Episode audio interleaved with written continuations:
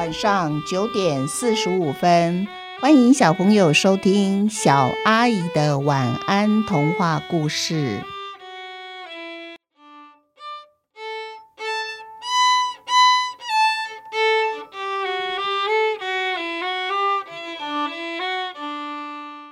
小脚阿嬷下集。小脚阿嬷很会洗被单，她洗被单的功夫啊，我敢说，永远不可能有一台洗衣机洗出来的被单比我小脚阿嬷洗的还要干净。所以每次她一到我家，脱下鞋子，脱下她的小黑皮鞋，然后会先跟我妈妈聊天，聊啊聊啊聊啊，聊完以后，再来的第一件事情，她就是把我家所有的被单都拆下来洗一遍。那时代是没有洗衣机哦，他是用手洗的，因为他不盖别人盖过的被单。然后呢，他打算离开我家之前，他就会把我家所有的被单也一样拆下来，再洗干净一次。他说，他盖过的被单要洗干净才离开，这是作为客人的礼貌。在洗被单之前呢，他先把一小碗的白饭。装进一个我妈妈缝好的专用小布袋里面，然后他会先用布袋，然后又拿一个盆子装水，不停地搓揉布袋，直到布袋里面的渗出了米水，然后在水中，等到他把它洗干净的被单要晾上去竹竿之前呢，他会先浸泡在米水里面，就像是浆过一样。再把它扭干，晒上竹竿。泡过米水和浆过一样的被单呢，再经过太阳晒干，哇，那个被单是硬邦邦的，盖起来啊，不贴身又不舒服。可是小脚阿嬷坚持，洗被单的最后一道程序，一定是要把被单泡在米水里面，绝对不能没有这道程序。她说。泡过米水的被单闻起来香喷喷，又不容易沾惹灰尘变脏。洗被单没泡米水等于没洗过。好，到这边我先打岔一下，有关于洗被单把被单泡米水像浆过一样硬邦邦这件事情啊，我二姐最受不了了。她每次都跟我妈妈说：“妈妈，拜托，我们家。”我的被单，我盖的棉被可不可以不要浆啊？因为它浆过的好硬，然后盖在我身上，我觉得皮肤好痒哦，不舒服。其实我二姐是一个比较敏感的人，她的皮肤很容易过敏，甚至有时候她光是在大马路边走路，马路上的灰尘都会让她皮肤痒起来。她每次都这样跟我妈妈说。那我觉得非常有趣的一件事情呢，等下下一段我再来分享。我觉得不知道为什么。每一个妈妈对于她的小孩做的家事都不大放心，也觉得，哎，实在不行，这家事做这样实在不行哦。有一次呢，我妈妈事先知道小脚阿嬷什么时候要，要来我家，她觉得每次的、都让自己的妈妈来，然后就在洗被单，觉得这是一个不孝顺的女儿不应该做的事情。好，于是她就先把被单都洗好了，然后晾在前面院子的竹竿上。这是代表说跟我让我小脚阿妈看到说有有有，你看我把被单洗这么干净了，今天你来就舒舒服服的坐在家里，不要洗被单喽。没想到我小脚阿嬷那一天一进门，一看到院子里面的竹竿上的被单，不管三七二十一，他就把被单全部收下来，然后重新洗一次，再晾上去。哎，我妈妈说啊，小脚阿嬷嫌她洗被单的力气不够大。洗不干净，就是这个，就是这一件事情。我后来，我二姐揽起我家大部分的家事，因为我妈妈很早，好像在四十岁出头，她就有更年期的现象，全身软绵绵的，只能躺在床上无法起床。都是我二姐在做家事。那当然，我二姐做家事，她要不要洗衣服？要啊。然后我妈妈就说：“哎，我看你洗衣服那个力气哈。”根本一点都没有，乱洗一通，与其还要浪费你的时间，浪费你那一点点小力气乱洗衣服，不如我就买一台洗衣机，让洗衣机来洗，因为你跟洗衣机洗的一样都不干净，那既然都一样不干净，你就不要浪费力气了，每天晚上蹲在那边洗，太辛苦了。所以我们家第一个买进来的电器产品就叫洗衣机。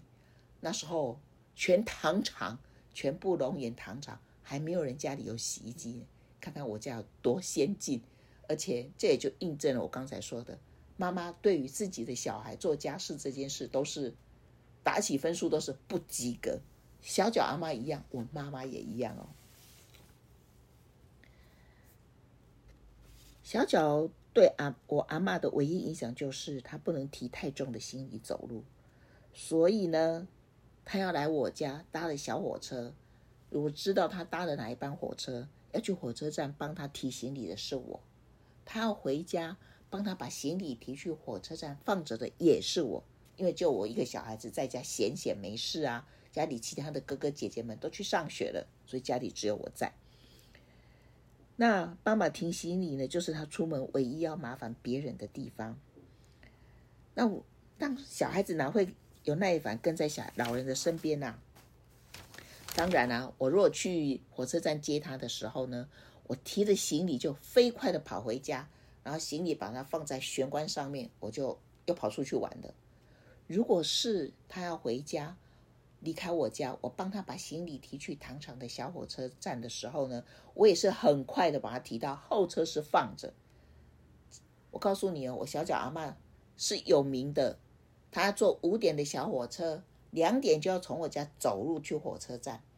我家走路去糖厂火车站呢，给你再怎么慢慢走，再怎么慢慢走，就算蚂蚁来走，一个小时也走得到。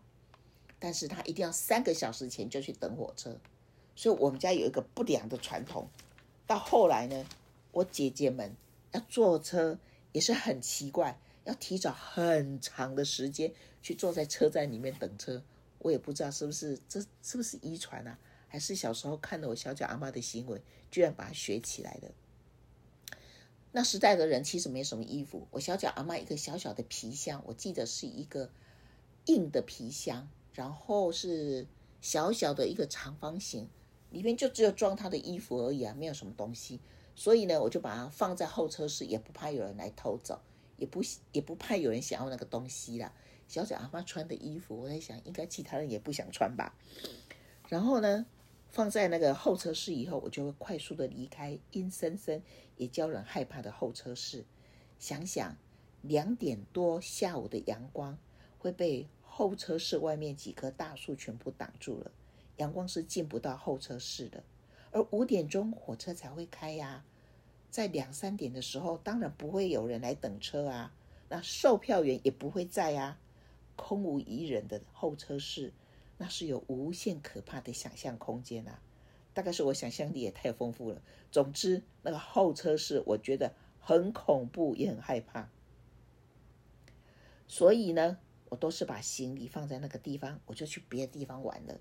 有时候我会沿着铁轨走，那走啊走啊的，糖厂就有一点大，我走来走去，最终还是会走回到火车站。那我会站在铁轨上，然后看候车室。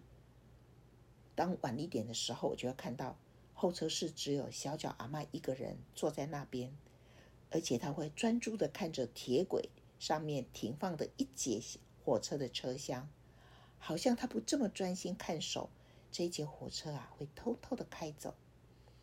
有时候他会看到我，这时候他会站起来，走到检票口对我挥手，他示意我快点回家，快点回家。小脚阿嬷呢，让缠小脚的悲剧就停在他的小脚上面，而不是停在他整个的人生。他的人，他的一生不因为小脚而过得非常的不幸。虽然外公去世的很早，他的爸爸很早，在他很早就去世了，就是我妈妈大概七岁八岁左右，他爸爸就去世了。但是小脚阿嬷一个人。靠着外公留下来的积蓄，然后平均分配每个月该花用的金额，撑起了一个家。他也把八个孩子拉拔长大成人。不正常的小脚还能活出正常的人生，那是我小脚阿嬷一生最佳的写照。故事就到这边结束了。不知道小朋友能不能想象一个人的脚，从很小的时候就被布给绑起来的那个悲惨的模样？听说很多小孩子，很多女孩子被绑脚的时候哭了好多好多年了，那非常非常的疼痛哎，因为你的脚跟你的人一样啊，人会从小时候，然后从一七八十公分长一百公分，一百一、一百二，脚丫子也一样啊。从一点点到会慢慢慢长到，后来变成大人以后脚才不再长。当脚要长大的时候，我们却把它绑起来，不许它长大。你想想看，这有多难受啊！不过我都没有在我的小脚阿嬷上看到一点点她觉得很委屈的表情。她讲话非常的温柔可人哦，果然是千金小姐不一样，不像我哇，生起气来会大声的吼小孩骂小孩。他不会，他真的非常的温柔。然后每次来我家的时候啊，我还记得他都留着很长很长的头发。每天早上他会坐在我家靠后院的一排长长的木板上面，他坐在那个地方梳头发。为什么他要坐在那里梳头发呢？他说梳头发的时候头发会掉下来，所以不可在屋子里面梳头发。他坐在木板上梳头发，梳下来的头发就直接丢到后院。才不会把屋子弄脏，哇！我想这是不是有洁癖啊？如果他还活到现在，看到我家瓷砖地板上常常有大家长长短短、黑黑白白的头发，他应该要晕倒了。怎么家里这么脏乱呢？那他会坐在那边，然后把头发梳好以后，然后挽成一个髻，盘在他的头上，然后再叫我过来说：“你到后院。”去摘一朵，我们家后院有一棵，讲一棵是很特别哦，因为你想，如果你现在看到的茉莉花，其实茉莉花的茎是蛮细的，说我家那一棵茉莉花可能长太久了，所以它的根长得非常的粗，而且根都攀爬到了那个篱笆上面了，就是我们家用竹子编织成的一个篱笆围篱，他就叫我去围篱上摘一朵茉莉花，然后他就会插在他的发髻上。这样一整天，靠近小脚阿妈的时候，都闻到她全身香香的。那你看，女人就是爱美爱香。我想，现在的女人会在自己手背上、手腕上滴一两滴香水，让自己身上也是散发出香香的香味，应该也是来自于古时候的女人，就只好插一朵花，让自己香香的。可能那个基因是从那边而来的吧，我我乱猜的啦。小阿姨的生活小故事就这两篇就结束了。九月份开学的时候，小朋友开始过去上学、放学的日子，那也开始恢复小阿姨的晚安童话。我们开始进入新的童话单元《蚂蚁的故事》。那期待小阿姨的晚安童话故事在开学的时候再跟小朋友见面哦。好，故事到了这边结束喽。祝小朋友有一个甜蜜的梦，晚安。